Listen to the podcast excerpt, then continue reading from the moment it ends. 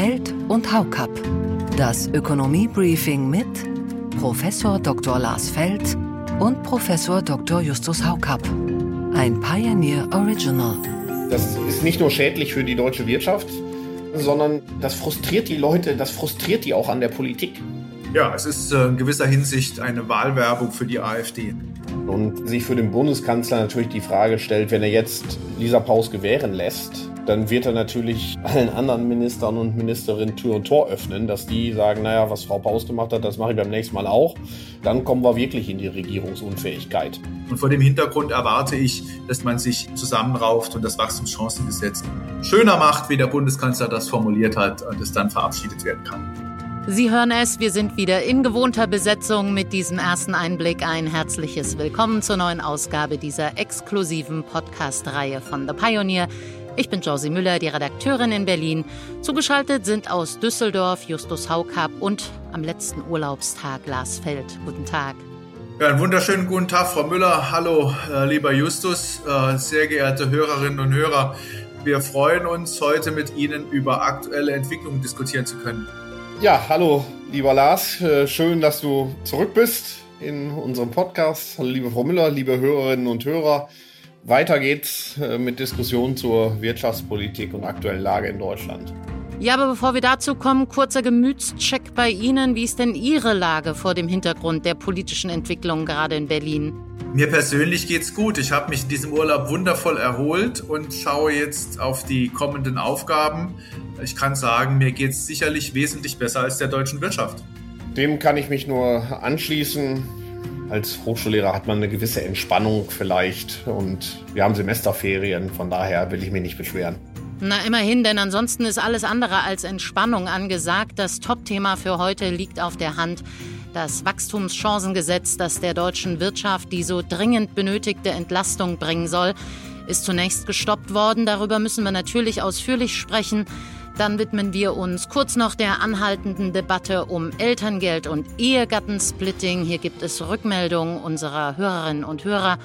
Und zum Schluss geht's wie üblich in die fußballerische Nachspielzeit, die aber auch fern von sommerlicher Leichtigkeit geprägt ist.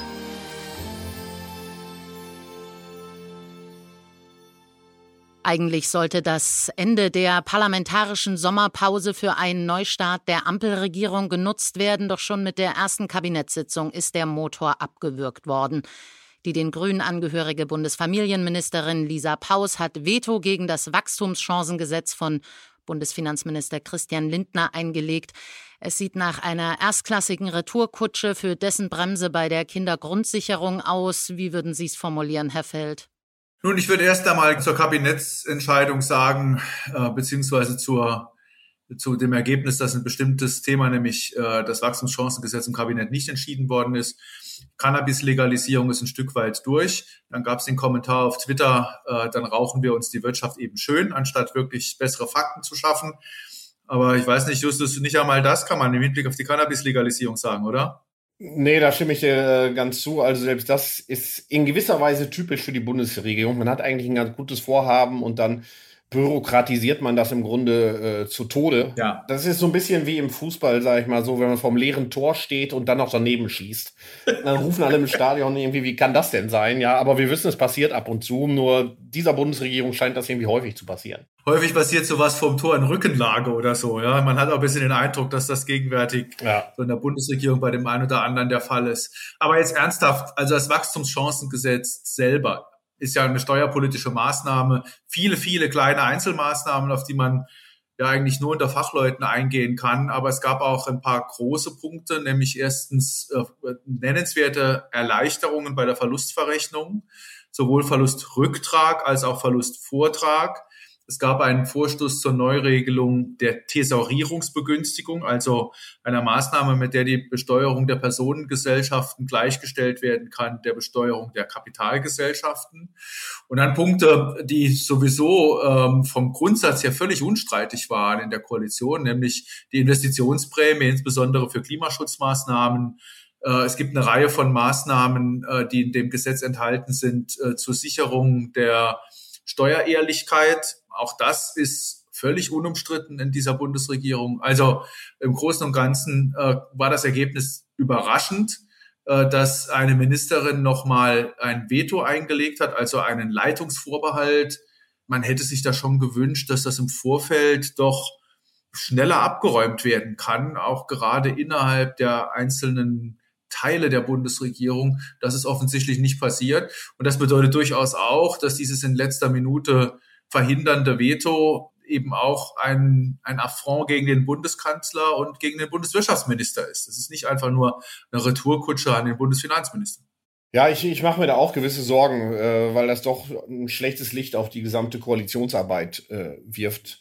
Hier geht es ja doch um wichtigere Dinge, als jetzt äh, jemandem anders mal einen auszuwischen, weil man in der Vergangenheit nicht zufrieden war. Also ich meine, die Warnsignale, die sind jetzt kaum noch zu übersehen für die deutsche äh, Wirtschaft und äh, da muss man tatsächlich was tun. Und äh, mir kommt das so ein bisschen so vor, als wenn man sagt, wir haben hier einen Patienten, wir haben die Sorge, dass da irgendwie eine Krebserkrankung vorliegt und dann kommt irgendwie der Anästhesist und verhindert die Behandlung.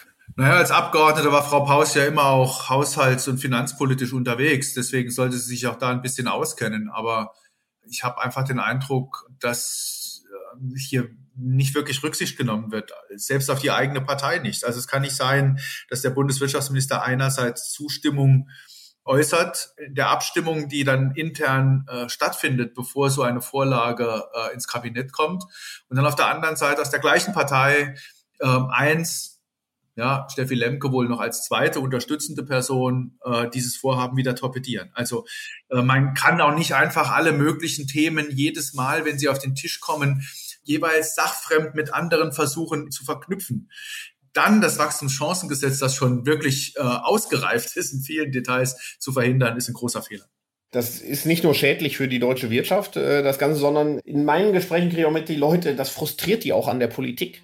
Es wird eigentlich gar keine Rücksicht auf äh, das, was notwendig ist für Deutschland genommen, sondern irgendwie persönliche Machtspielereien äh, sind da wichtiger offensichtlich und das frustriert, äh, also zumindest in meinem Umfeld relativ viele, muss ich sagen. Soweit nur das Warm-up. Es lohnt sich. Die komplette Ausgabe in ganzer Länge bekommen Sie diese und all unsere anderen Podcast-Reihen, Newsletter, Leitartikel sowie die Möglichkeit, Live-Journalismus auf unserem Redaktionsschiff zu erleben, als Teil unserer Pionierfamilie. Alle Informationen dazu finden Sie auf thepioneer.de. Für alle, die neu an Bord kommen, gibt es dort auch ein spezielles Testangebot. Wir würden uns freuen, Sie in aller Ausführlichkeit an Bord zu haben. Liebe Hörerinnen und Hörer, ich hoffe, Sie haben Spaß mit diesem Podcast. Bis denn. Ja, lieber Lars, dir noch einen schönen Urlaub, Resturlaub. Äh, liebe Frau Müller, herzlichen Dank. Äh, liebe Hörerinnen und Hörer, Ihnen äh, ein schönes Wochenende, einen erfolgreichen Start in die nächste Woche. Genießen Sie den August, so gut es geht, und bis demnächst. Feld und Haukapp. Das Ökonomie-Briefing mit Professor Dr. Lars Feld und Professor Dr. Justus Haukapp. Ein Pioneer Original.